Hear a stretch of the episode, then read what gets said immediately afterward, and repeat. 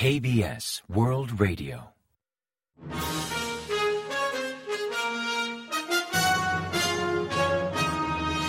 Informativo de KBS World Radio.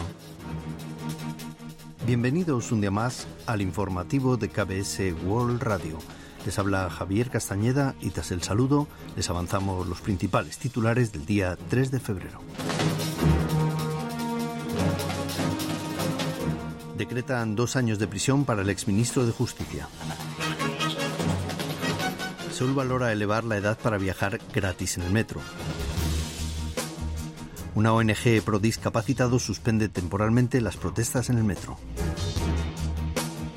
Corea dejará de enviar mensajes con los contagios diarios.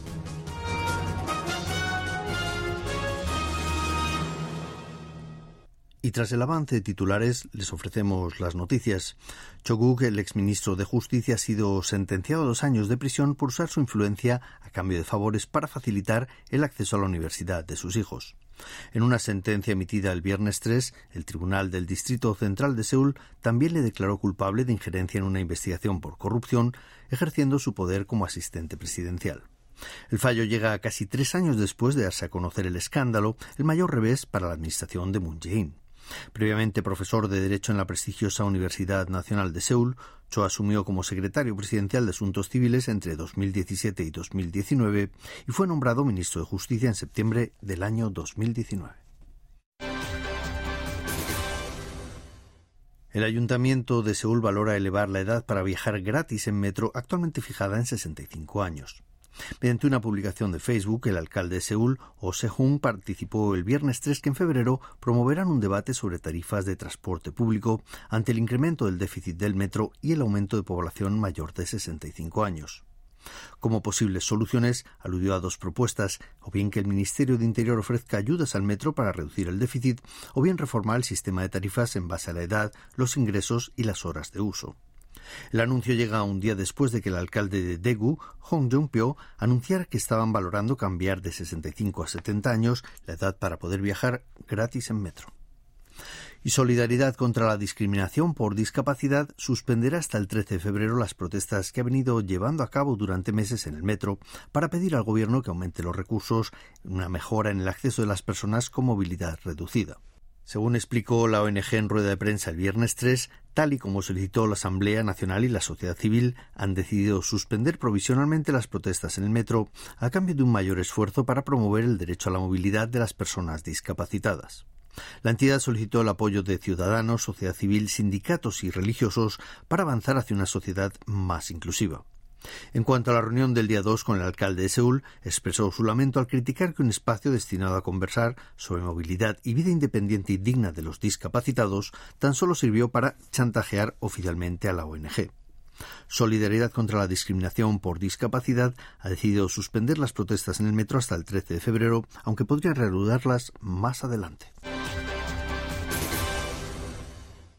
Corea dejará de enviar mensajes diarios a los ciudadanos con el volumen de contagios de COVID-19 tres años después de activar dicho servicio. Según informó el Ministerio de Interior, el pasado 18 de enero enviaron a los gobiernos regionales una sugerencia para suprimir este servicio, considerando el hastío que puede provocar entre los ciudadanos. Así sugirió reservar los mensajes de alerta para avisos urgentes o relevantes sobre COVID-19. El viernes 3, Corea del Sur reportó 14.961 casos de coronavirus, 1.900 menos que el jueves y 16.750 menos que la semana anterior, pese a que la mascarilla dejó de ser obligatoria en interiores. El mismo viernes reportaron 339 pacientes graves, seis menos que el día anterior, mientras que el total de muertes acumuladas durante la pandemia se eleva a 33.552 personas, incluyendo las 36 que fallecieron el jueves, dato que sitúa la mortandad por coronavirus en Corea en un 0,11%. El Instituto de Investigación Económica de Corea, KERI, afiliado a la Federación de Industrias Coreanas, ha revisado a la baja la previsión de crecimiento económico del país por la contracción del consumo interno que achaca al elevado tipo de interés y a la caída de las exportaciones ante un escenario de ralentización económica global. En el informe sobre tendencias y perspectivas económicas publicado el viernes 3, pronostica un crecimiento del 1,5% para Corea en el año 2023, un 0,4% menos que el año anterior y 0,2 puntos por debajo del pronóstico del FMI. Dicho organismo prevé que Corea entrará en recesión este año al no detectar un motor de crecimiento interno capaz de contrarrestar la desaceleración económica mundial. Y Sun Sok, investigador del instituto, señala que si la Reserva Federal de Estados Unidos mantiene una línea radical o si el exceso de deuda provoca una crisis en el sector financiero, la desaceleración podría ser aún mayor. También aludió al poco margen de maniobra estatal para desplegar medidas de apoyo después del excesivo gasto público efectuado durante la pandemia. El viceprimer ministro de Economía, Chu Kyung-ho, estima que Corea afrontará una difícil coyuntura económica durante el primer semestre del año por el ajuste monetario global y por la menor demanda de semiconductores. Durante una reunión de urgencia con ministros del sector celebrada el viernes 3, Chu anunció que cada dos semanas convocará una reunión ministerial sobre medidas para promover la inversión y las exportaciones. Así se comprometió a reforzar su compromiso designando un director para ambos epígrafes en cada entidad de entre los funcionarios de primer nivel. En esa línea solicitó a todos los responsables económicos un minucioso seguimiento de la inversión y las exportaciones por sectores y productos. Por último, pronosticó una inflación en torno al 5% durante el primer trimestre del año, que mejorará para el segundo trimestre, y luego gradualmente logrará estabilizarse durante la segunda mitad del año. También confirmó que el Ejecutivo fortalecerá la cooperación con los gobiernos regionales para equilibrar las tarifas en los servicios públicos. La reserva de divisas de Corea del Sur aumentó en enero por tercer mes consecutivo al debilitarse el dólar estadounidense.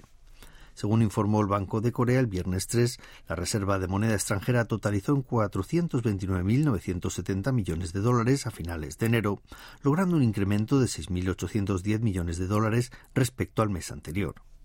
La Reserva de Divisas de Corea mantiene una tendencia alcista desde noviembre de 2022 tras mantenerse a la baja por tres meses consecutivos entre agosto y octubre.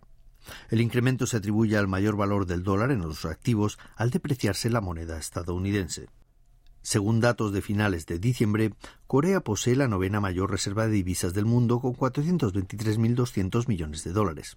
El listado lo lidera China con más de 3 billones de dólares, seguido de Japón, de Suiza y de Rusia por este orden. El gobierno surcoreano ha avanzado un plan de ayudas a la compra de vehículos eléctricos para 2023. Se estima que el nuevo plan afectará en gran medida a los coches eléctricos importados, pues el monto de los subsidios dependerá del sistema de mantenimiento, considerando puntos como centros de mantenimiento de gestión directa o la disponibilidad de un historial de reparaciones. Así, en base a diversos factores, los subsidios variarán hasta un 20%. La mayoría de coches importados en Corea del Sur no cuenta con centros de mantenimiento gestionados directamente por los fabricantes, pues ofrecen un mantenimiento mediante socios locales. Así, los coches de tamaño grande y mediano recibirán hasta un máximo de 6,8 millones de wones en ayudas, aunque excluya los valorados en más de 85 millones de wones. En cuanto a los autobuses eléctricos, los subsidios podrían variar hasta un 30% en función del tipo de baterías, factor que juega en contra de los vehículos chinos que normalmente usan baterías de baja densidad. La diferencia de ayudas entre los autobuses eléctricos nacionales y los de China, por ejemplo, podría superar los 20 millones de wones. El Gobierno anunciará el plan definitivo el 9 de febrero, como muy tarde.